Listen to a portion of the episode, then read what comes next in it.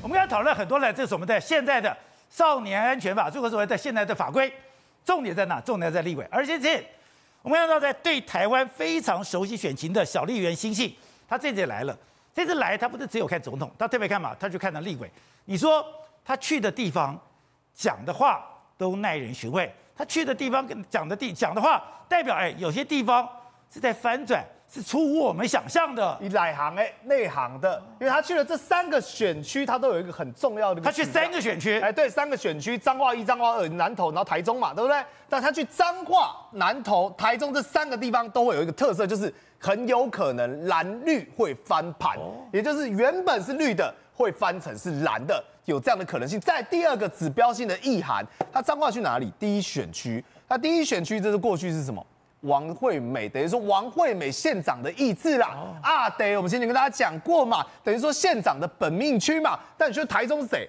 黄建豪，黄建豪过去那个选区是谁选的？卢秀燕呢？北区北屯呢？所以代表说这也是势在必得要拿回来。而南投是谁？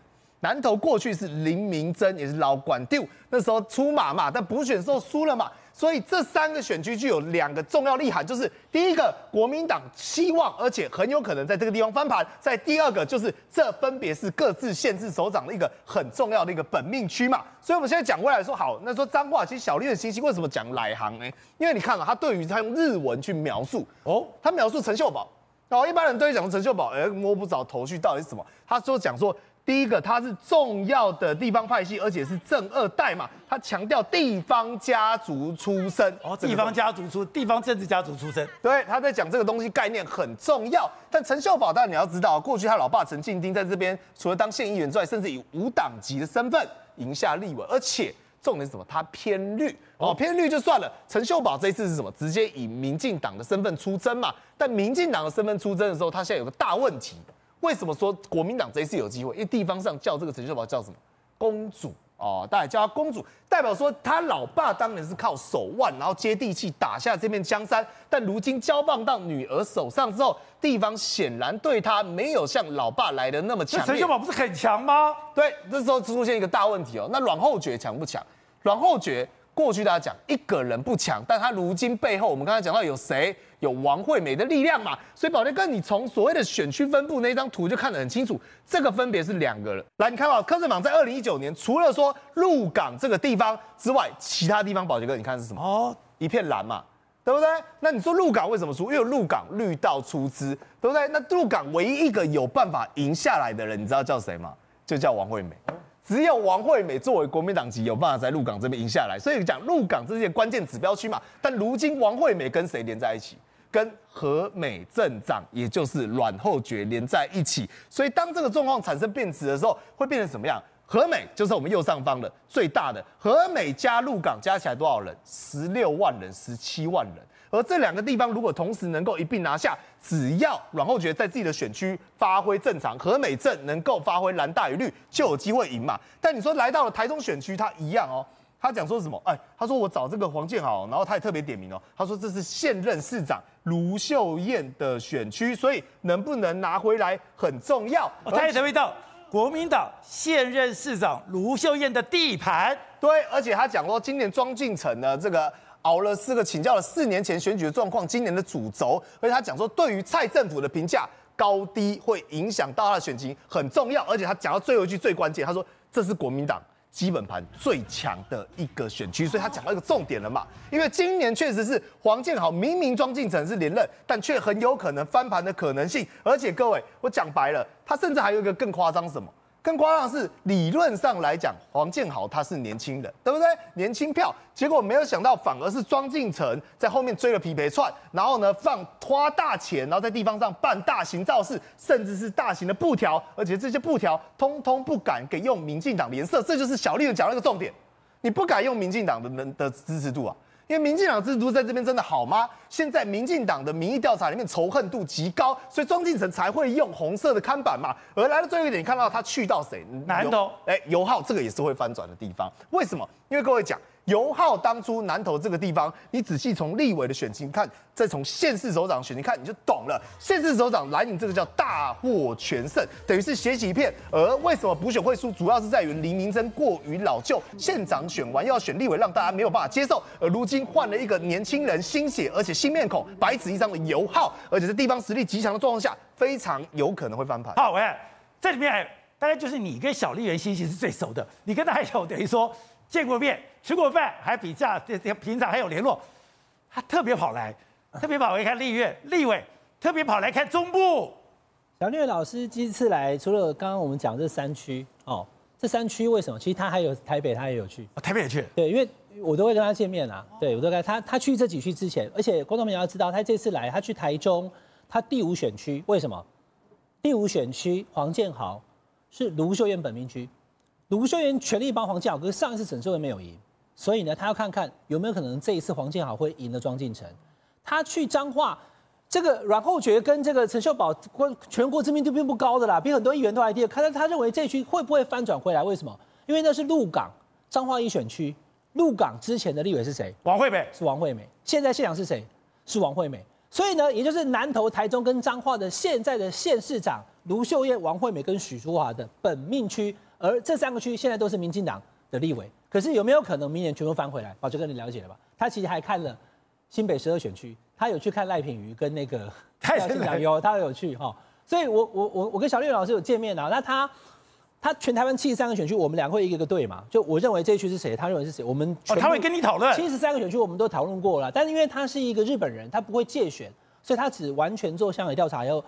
提出一个判断，他不会直接告诉你怎么样，可他会有个形式算出来。我们两个的看法差不多啦。那简单说哈，游浩跟蔡培慧，还有陈秀宝跟阮厚爵，以及黄建豪跟庄敬仁，状况都有一点类似。为什么？因为游浩现在目前他是挑战者，现任的议员是蔡培慧。可是宝杰哥，蔡培慧本来是南投一选区，他原来是马文君那一区，可是因为补选的时候他跨区过来后赢了林明溱，在今年三月赢了林明溱之后，大家也觉得很意外。可是他赢的时候呢，票数并不多。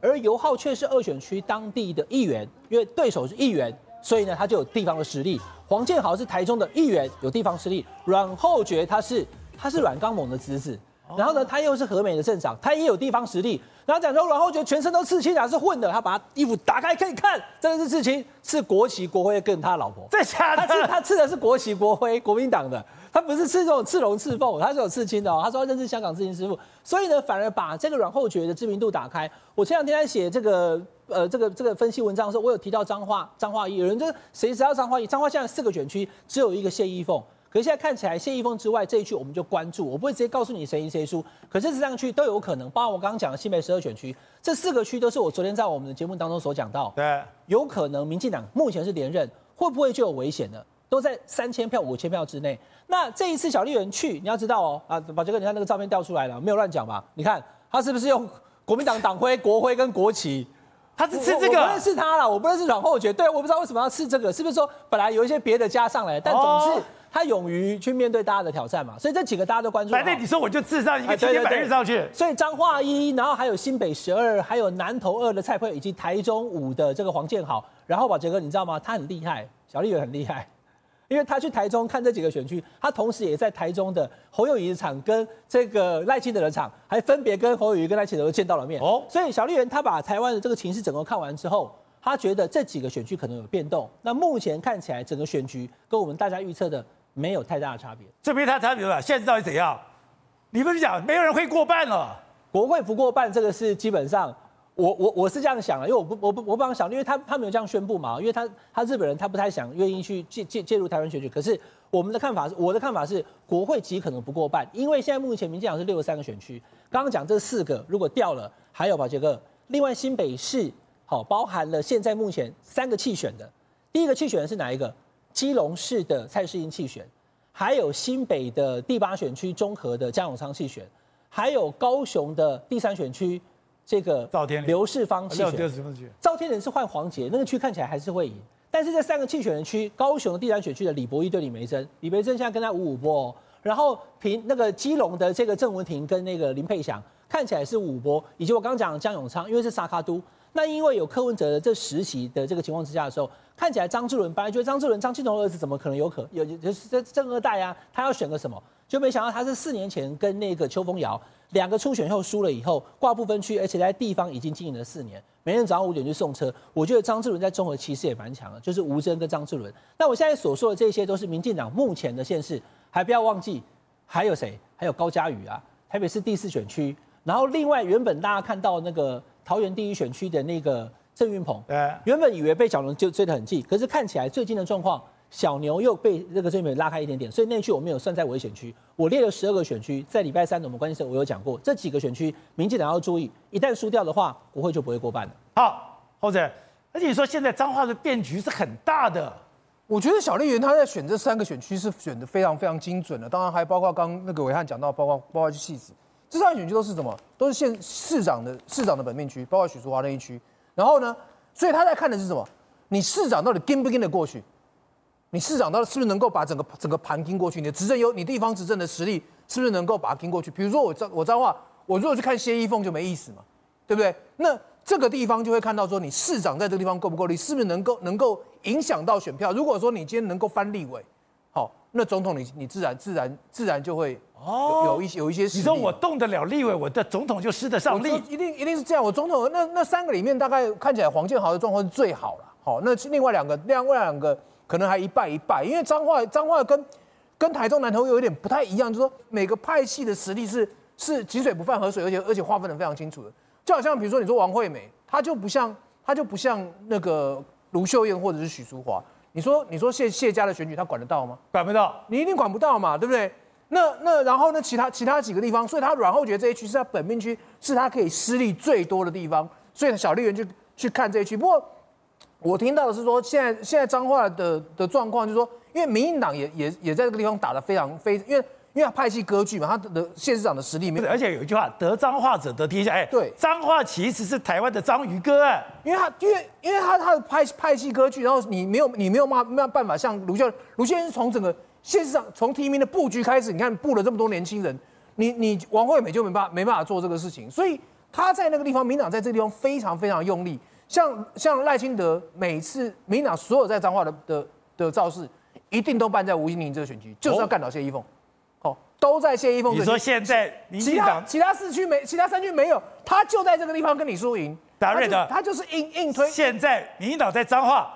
全力要干掉谢依凤吗？事实上呢，因为我常去彰化辅选，那么彰化在民进党现任的这个等于说呃立委里面呢，那么包括黄秀芳跟这个等于说呃陈树月两个人啊，非常非常的稳定哦，连任应该没有什么问题啊。那陈秀宝的部分呢是五一败一败啊，刚一败一败，刚刚大家讲的嘛，对不？就一败一败这样子啊。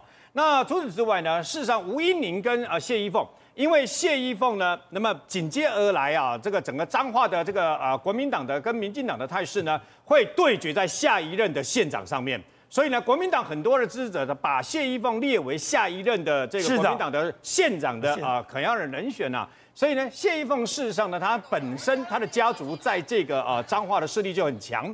那么吴依宁呢，他他虽然一直追一直追，但是现在还是落后的。啊，只是说越追越近这样而已啊。他想要把他追上的话，没有那么容易。但是我个人倒是这样认为啦。陈秀宝跟这个等于呃国民党这边的这个选情呢，随时可能变。也就是说，在这个未来的两个礼拜里面呢，谁能够在气势上面压过对方的话，因为彰化这个地方现在啊，民进党立于不败之地，因为他至少赢一半。那一败，另外一位是也一败一败一败，那吴音宁是稍微落后。所以彰化，那么整个国民党想要大举的反扑，我个人认为，依我常常这个去彰化好多次，我这次去彰化非常多次啊，那我所看到的可能跟在台北看到的情况不太一样。